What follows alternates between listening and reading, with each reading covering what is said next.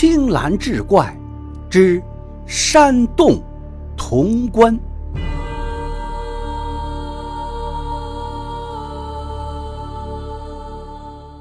原来这个人是个道人，名叫葛良。他原本是一千多年前本山道派玄阳派门下的弟子。玄阳派那个时候已经没落了，门派中仅余三人，一个掌门，两个徒弟。葛良是师弟，他还有个师兄。门派虽已没落，却仍旧是名满天下，皆因派中有一本秘籍，名为《长生咒》。顾名思义，便是可以让人长生，引无数人觊觎。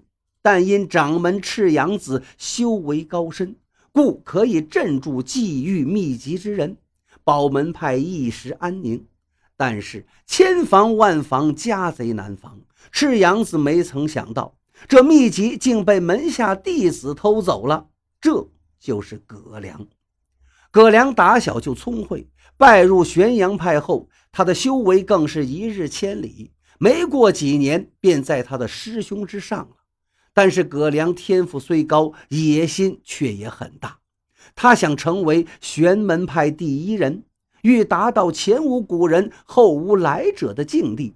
每日修行不辍，但奈何人生苦短，一晃而过，又怎能悟透天地大道真于化境？于是便想与天争命。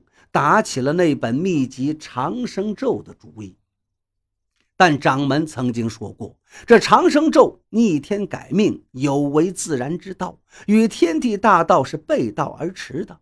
靠此咒虽能长生，但必遭天谴，所以不肯把长生咒给门下弟子看，并有将长生咒毁掉之意。葛良无奈，只得将长生咒盗走，叛出师门。长生咒到手后，打开一看，葛良才发现，要想长生，并不是需要自己修炼，而是要让一个修为高深之人以道力念出来。长生咒一旦念出，听音之人便可逆天改命，长生不死；而念诵之人却会因为逆天而行，遭天地不容，被天雷诛灭。尘世之中，修道之人本来就不多，要找到修为高深的，那更是难上加难。即使找到了，谁又愿意舍弃自己成全别人呢？葛良为此是愁眉不展。忽然，他想到了自己的大师兄。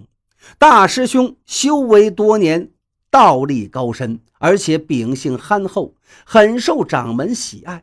但是奈何他没有道心了。终于忍不住寂寥，还了俗。还俗前，掌门曾经苦劝于他，可是大师兄却说自己去意已决。掌门无奈，放其下山。下山后，大师兄娶妻生子，远离玄门之事，过得逍遥自在。葛良是下了狠心了，有了主意，他将大师兄的妻儿掳走，逼迫大师兄舍身念咒。大师兄为了妻儿，果然就范。念诵长生咒时，风云骤变，日月无光，天地惊而鬼神泣。葛良听了长生咒，声声入耳，如醍醐灌顶一般，全身沐浴在金色光华之中，酣畅淋漓。等到长生咒诵完，葛良全身骨骼血肉如同重生一般，再无丝毫凡尘浊气。此时，上空中黑云凝结，片刻后，一声巨响，一道惊雷径直向着大师兄劈下。顷刻之间，大师兄便灰飞烟灭。这事儿最终还是被掌门知道了。赤阳子勃然大怒，誓死要清理门户，给大师兄一个交代。天涯海角，他追了葛良三年，终于把葛良捉住。葛良是跪地求饶，掌门本想让他以命偿命，以慰大徒弟在天之灵，却终究没有下手。他把葛良置于潼关之中，以符咒将其定住，把潼关放在后山的洞中，对葛良说：“有生有死，方为天地之道。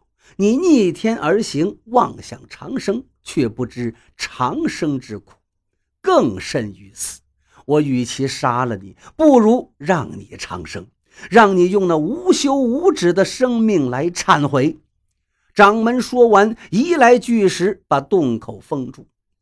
葛良说完之后，对冯玉二人道：“我在这潼关中是度日如年呐。”每日以入梦打发时间，梦中我心之所想必定成真。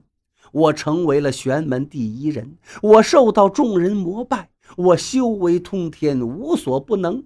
然而我却感觉不到曾经想要的那种欣喜，方知心中执念只是镜花水月。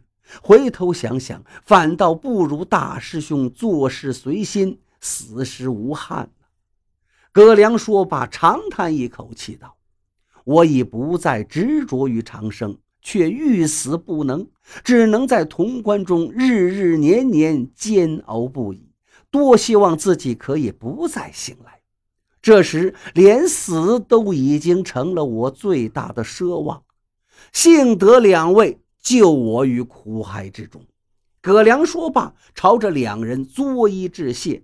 慌的两个人连忙回礼，葛良又道：“托两位的福，我今天终于可以得偿所愿了，可以重归于天地大道之中。”冯玉二人并不知道道人此话是什么意思，刚想询问，只见那道人一指指向自己的额头，顷刻间，道人灵台尽碎，倒地而亡。